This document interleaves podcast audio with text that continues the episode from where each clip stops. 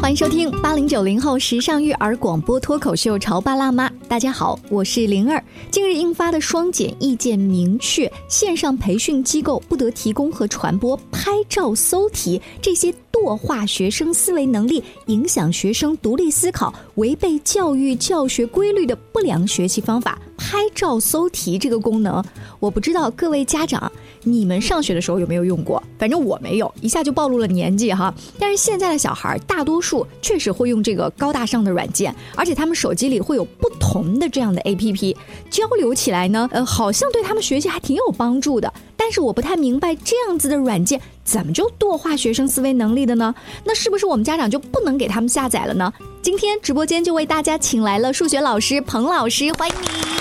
大家好，大家好，主持人好。黄老师，你自己的手机里会有这种软件吗？呃，我手机没有这种软件。嗯，那你的学生是不是你也不给他们下载呀？嗯，肯定是禁止的。嗯，为什么？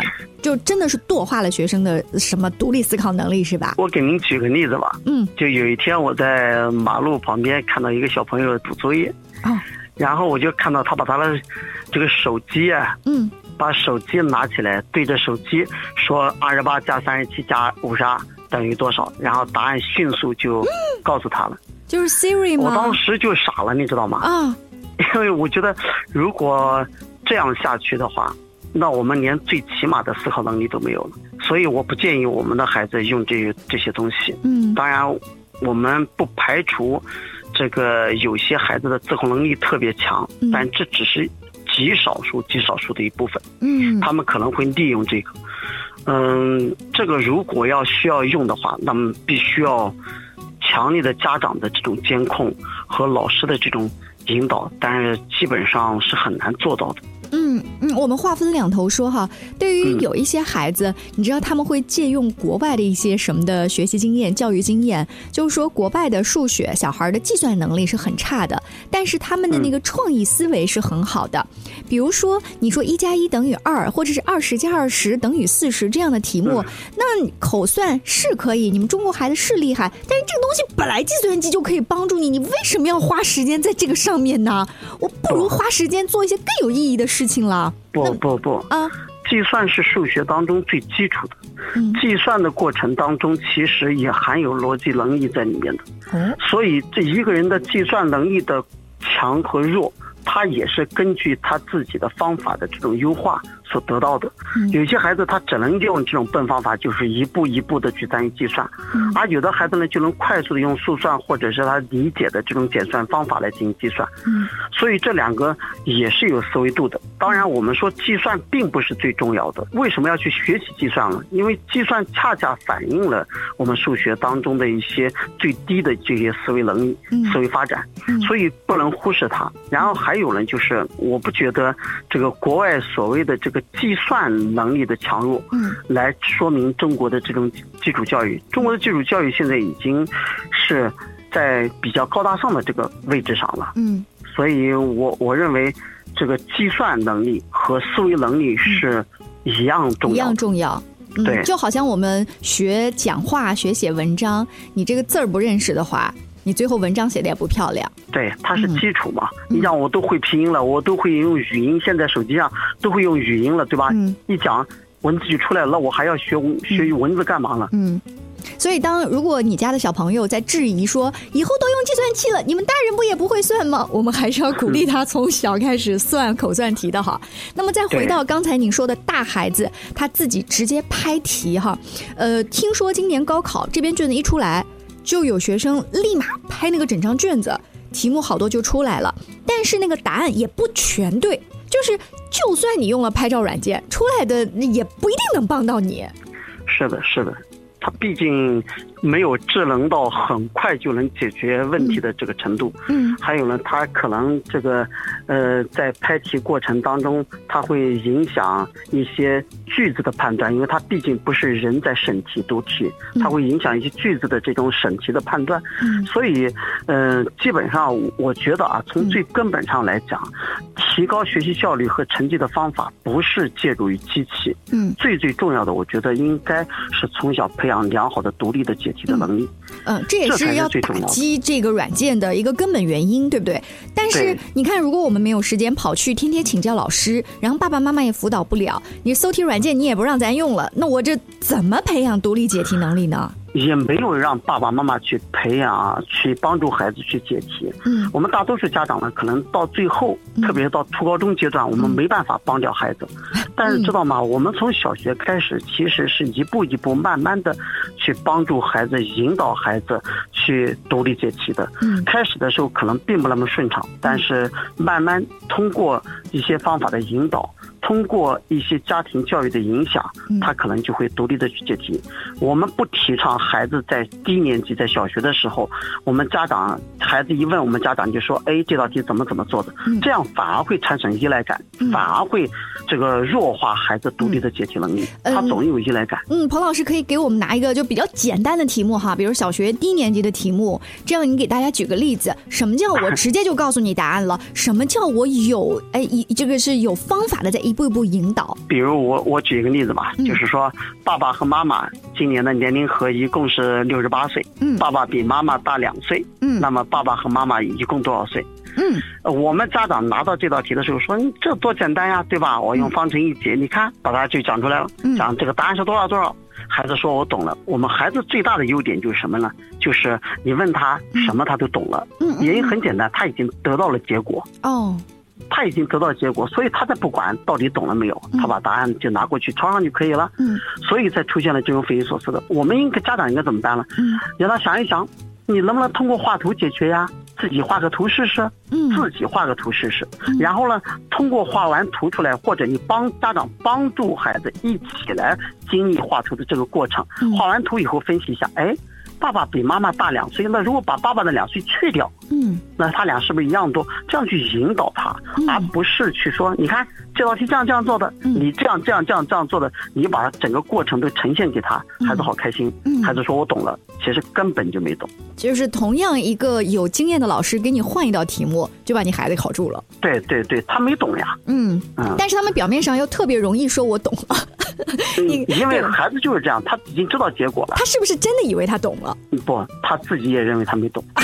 他也知道他没懂。但但是如果他说我没懂，会不会显得自己很笨？也不是，孩子的惯性。就惯性就是。那如果说，如果像你们老师有经验，你们知道懂吗？啊，我懂了。然后你再问一道题，其实就把他给问住了。哎，但是家长不是有解答的过程，就有巩固的过程，然后出一道简单的题给他检测一下他的这个解题的过程，就刚才所学习到的过程。我们真的不要求家长去检查孩子的作业，去这个帮助孩子怎么样怎么样。我们知道百分之九十的家长都做不到这一点，因为你们所解释的这个解题过程跟我们所解释的解题过程，嗯，可能是不一样的。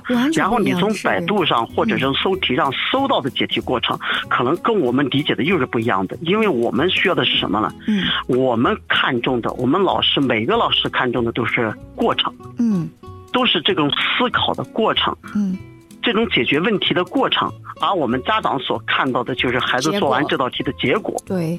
嗯，所以可能两个利益不同。嗯，又加上呢，我们已经直接啊忘记了小时候学的那一个简单的方法，直接跳到 X Y Z 了。所以你刚才在举爸爸妈妈年龄这道题目的时候，你说画图，我立马就想，这画图这怎么怎么？虽然我把它这个关键词记录在了我的这个采访笔记上哈，但是我想大部分的家长可能你们也没有什么这样子的意识啊，怎么用画图的方式去帮助小年龄段的孩子去解题？啊，但是这是一个。其实从低年级开始，我们现在的数学书的这种排版特别好，从低年级开始基本上都是方法性的东西。嗯。知识性的东西反而比较弱化，就是说比较次要的。我们最重要的是通过一年级到二年级到三年级这样关键时期，一二三四年级的关键时期，一步一步培养孩子的，比如说读题能力呀、画图的能力啊，比如说语言表达的能力啊这一方面，这些才是最重要的。只有这些全部都具备了一定的雏形，那么他就能够培养孩子独立的这种解题能力。嗯。嗯，那说到这儿呢，就是刚才彭老师也讲到了啊，一二三年级可能是更加实用性的东西，甚至工具化的啊，教小孩儿从这段到这段的距离，看我们家到电影院近还是小杨家到电影院近，对不对？这种题目，那么再往后可能就不一样了。所以也有很多的一些教辅资料说三年级现象，什么四年级现象，那它这个现象具体体现在数学上是什么样的呢？我们稍微休息一下，请彭老师接着帮我们来分析一二。你在收听的是《乔爸拉妈》，小欧零二，叫你变成更好的爸爸妈妈。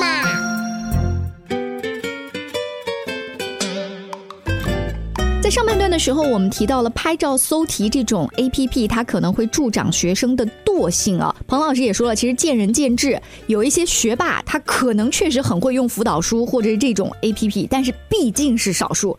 大部分的孩子，我们还是要培养他这种从小的独立思考的能力。彭老师也可以来帮我们分析一下，一二三年级可能这种题目都是一些什么类型？一二年级的题目，我们家长不太关注到的就是什么呢？就是孩子一看计算算出来了，结果正确了，嗯，就认为，哎，我孩子数学学得好了。其实，在一二年级的时候，最关键的就是他学习方法的这个逐步的培养。嗯，你比如说用语言去表达一下这个这道题是怎么想的呀？嗯，哎，你可以通过不计算就能比较出它们的大小吗？嗯，看到这个图，你能用语言表达出这个图吗？也就是说，把图表达成了文字。嗯，所以可能这一方面的这个。个培养比较弱了，而我们呢，永远只看到的就是今天作业一看，哎呦，我我孩子作业全对的，对，嗯，全对的。其实这个对的过程当中，可能他的思维度、思维含量，我们要求学到的东西。可能就没有体现出来。嗯，这是一二年级啊，就是语言表达这道题到底在说什么？它需要你干嘛？这是我们家长要注重的。所以我们讲，要想培养孩子后面的独立解题的能力，那么在前面的时候，我们家长在孩子做完题以后，一定要。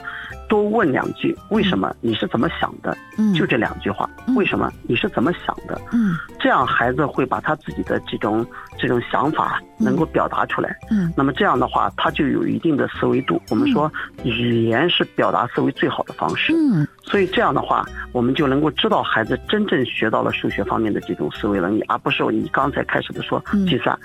当然，我们会计算了，只会计算是没用的。嗯，我们要通过计算，透过计算来发现问题，发现规律。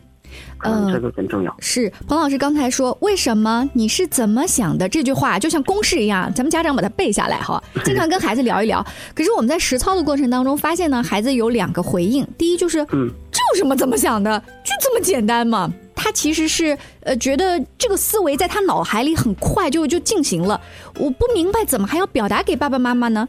第二种就是我脑海里想了，我想了 A、B、C 可能三种不同的解题方法，但是我讲不出来，这怎么讲啊？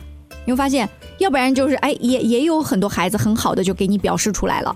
所以要学会引导嘛。嗯，我们说现在在我们的书教版教材，包括人教版教材里面，你会看到有很多的这个小卡通动物、卡通植物，他们所所对话的内容。这些对话的内容都是要求我们孩子能够把它通过自己的语言或者是原语言把它给表达出来。嗯，把它给再举一反三的表达出来。这样的话就能够更加巩固他所学的这个，更加理解他所学的内容。哎呦，刚彭老师说到一个苏教版的卡通动物对话内容，有多少家长啊？哎，赶紧叹一口气，我根本就没留意这东西。他都说说的很清楚啊，我们的孩子应该怎么去想，怎么去讲。嗯嗯嗯，哎，真是这，你看啊，就是家长可能更多的是看作业是不是 A 或者是不是 B 很糟糕，或者是单元测验的成绩，我真是忽略了这里面它内在的一个出题和写书的逻辑是什么。对。为什么会造成这搜题的这种情况出现呢？因为我们家长太去看重这个错误率和正确率了。嗯。就想着每次作业我孩子能够全部正确，嗯，所以呢就造成了这种搜题的这种 A P P 的大量出现，是，所以我们很多很多家长孩子只要不会做，他自己也不会做，怎么办呢？嗯，搜 A P P 搜一下，对，其实他自己也没弄懂这个解题的过程，孩子跟孩子讲的时候，孩子甚至也不懂，对，但是呢不懂装懂的把它写上了，写上以后这个题的效果是没有的。我们讲为什么要有作业？作业其实是检验孩子是否理解。如果我们都是把从 A P P 上面抄过来，嗯或者是延续进去。那么这样的话，效果作业的效果就没了，还不如不做。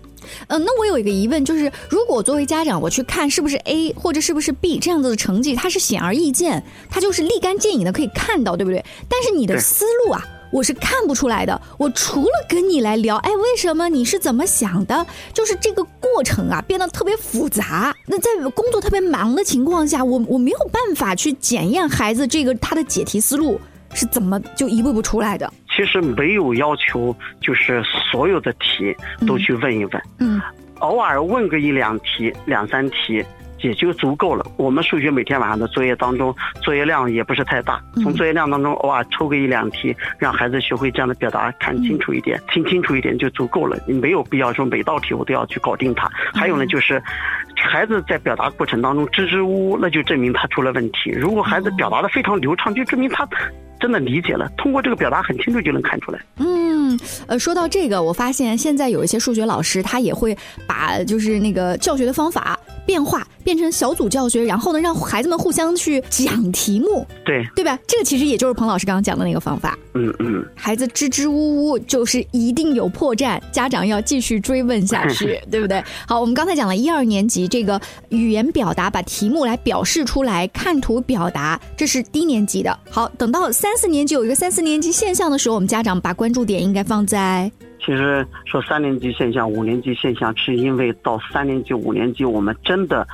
思维化体现在了我们平时的数学学习当中。嗯，一二年级的时候，如果他思维没有展现在我们的作业结果当中，因为我们看到的都只是结果。到三年级以后，他真的要去看到这个思维。如果没有思维思维能力的孩子，那么在解题过程当中是会非常非常的这个困难的。嗯呃，比如这个在低年级的时候，我们只会问小明比小红多多少呀，小红比小比小明少少多少呀，甚至我们有家长说，你看这孩子这个多不就加吗？少不就减吗？嗯可是到三年级以后，发现多并不是加了，嗯少也不并不一定是减。嗯嗯到三年级以后，比如说把两个正方形拼成一个长方形，他要真的去拼，他要在大脑里面去拼。嗯我们孩子如果没有方法、没有能力，嗯那么这时候，所以就出现了人们所说的三年级和五年级现象。嗯讲白了，就是三年级和五年级的时候呀，我们的思维度要展现在我们题目当中去，我们要靠这个思维的去分析问题。而且在一二年级。的时候呢，嗯你通过计算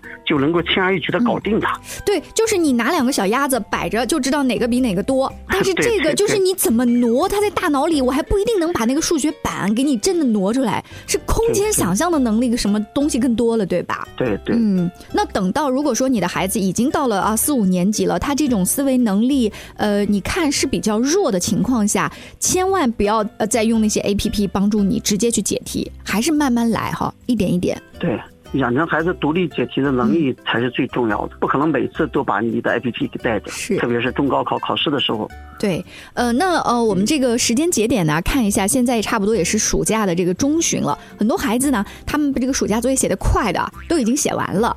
嗯，写的慢的呢，其实也是一天一天在啃。但是我发现这个作业写完了之后，有多少孩子会去订正呢？或者说交上去以后，我们也知道，我们小时候老师其实也不会把一本作业给你订正了。那这个暑假作业对于孩子们来说，它能帮助到我什么？家长又能怎么样用暑假作业来帮助孩子？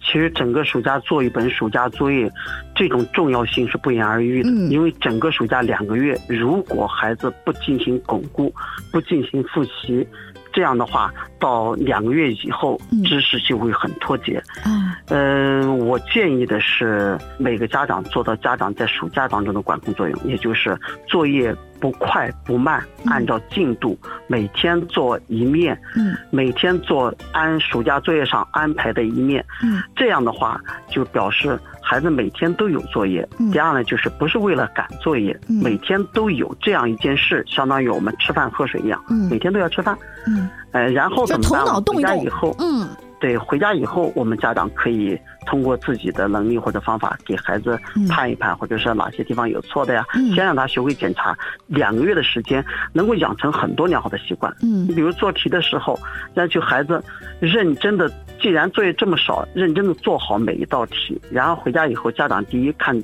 做题的质量，嗯第二看做题的这个正确率，嗯，然后呢，再及时每天把及时错题没有巩固好的知识，把它嗯。巩固一下，嗯嗯，呃，其实这样可能是暑假补学补差最好的方式。是说到了一个关键词叫补学补差，而不是现在就开始我一味的预习下个学期的东西。嗯、我觉得嗯预习下学期的东西，小学阶段来说，嗯。真的没有太大的必要，嗯。因为知识本来绝对简单，而且这个小学的知识你预习了也等于没有预习，因为你说的你预习的说的东西，包括一些所谓的培训机构预习说、嗯。说的东西，可能跟我们老师所呈现的是不一样的。嗯，所以老师更强调利用这种长假期补学补差，把知识夯实了。我都觉得多好的一件事情，就是每天啊制定一个计划，让孩子上午八点半嗯到九点半，嗯完成数学知识，数学或者八点半到九点完成今天的数学作业，嗯完成完以后检查一遍，然后回来等待着老爸老妈给你看看。买个雪糕多多 奖多好的一件。事情，然后休息个二十分钟，嗯你再做做语文，嗯演完做完以后，你安排你自己的事情，每天把计划表列好，多好的事情，每天都有活干，就跟每天吃饭喝水一样，嗯你干嘛非要一天把十天的作业做完？嗯，呃，这个没有效果了。对，每个孩子他的情况不一样，比如有的孩子特别喜欢语文，他上来他就可能先写语文；有的孩子特别擅长数学，他写数学暑假作业的时候，他觉得是是享受是过瘾，就你拦着叫他不写，他都愿意把它先写完。那所以你还是就是家长是最了解自己的孩子，根据他的情况抓住刚才彭老师讲的一个重点，就是我们要把知识夯实，不要着急预习下个学期的东西，尤其是小学阶段，你白预习，到了初高中不一定哈，还是要提前是不是要了解一下？呃，如果学有余力的孩子，初高中了可以预习，但是我觉得，特别是在初中阶段。每一个阶段都特别重要。嗯。当你在整个暑假阶段，你真的要去看看你，比如说我今年初二了，嗯。我真的要看看我整个初二一年当中有没有哪个地方知识有缺漏的，那我嗯肯定要去补上。如果不补，数学是一种连环性的，如果不补，后面就麻烦。所以整个寒暑假阶段，不是去大量的去上新课，嗯。应该更重要的就是夯实基础嗯，把之前缺漏补掉。是，然后再有些孩子可以有效的拓展，怎么拓展呢？嗯。就是说，你可以看看跟相关的数学课外读物呀，哦可以钻研一些跟数学有兴趣的东西啊。嗯。不要去打压孩子，让嗯。孩子引导孩子嗯。去向稍微更高一点的嗯，这个难题去冲一冲，是这样锻炼孩子的思维能力都挑战呢有帮助的。是对，有一定的啊挑战力。啊，非常感谢彭老师接受我们今天的采访。其实关于数学那种一环扣一环的这种解题方面的小故事还有很多哈，希望有机会再请您来到我们的直播间。下次见喽，拜拜好，。好，再见，再见。